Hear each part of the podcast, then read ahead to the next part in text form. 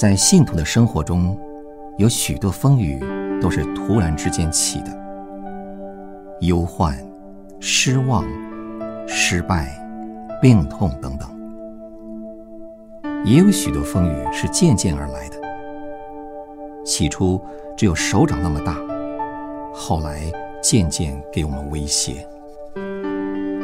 虽然如此，这些风雨都是神所许可的。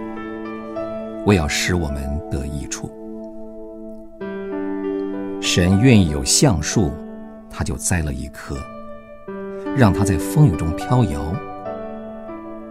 然后使它根深干高，而成为林中之王。照样，神愿意造就一个可用之才，神就把它放在风雨之中。让他经过风雨的生活。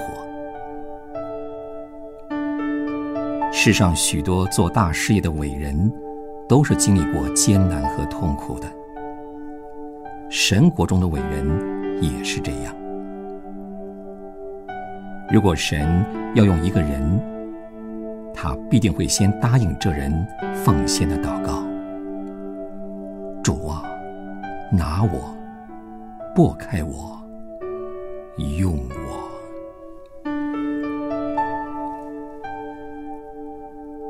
天父，风雨一过，自然的美显得更完全了。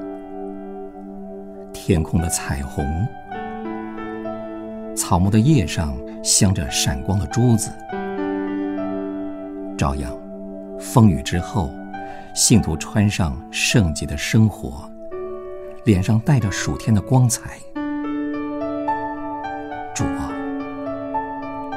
带我们经过你所预备的风雨。愿你常常问我们：我们是愿意免去一时痛苦，从风雨中逃出来呢，还是让风雨抬我们到更高、更丰盛的生命中去呢？愿圣灵开启我们。祷告，奉主耶稣的名。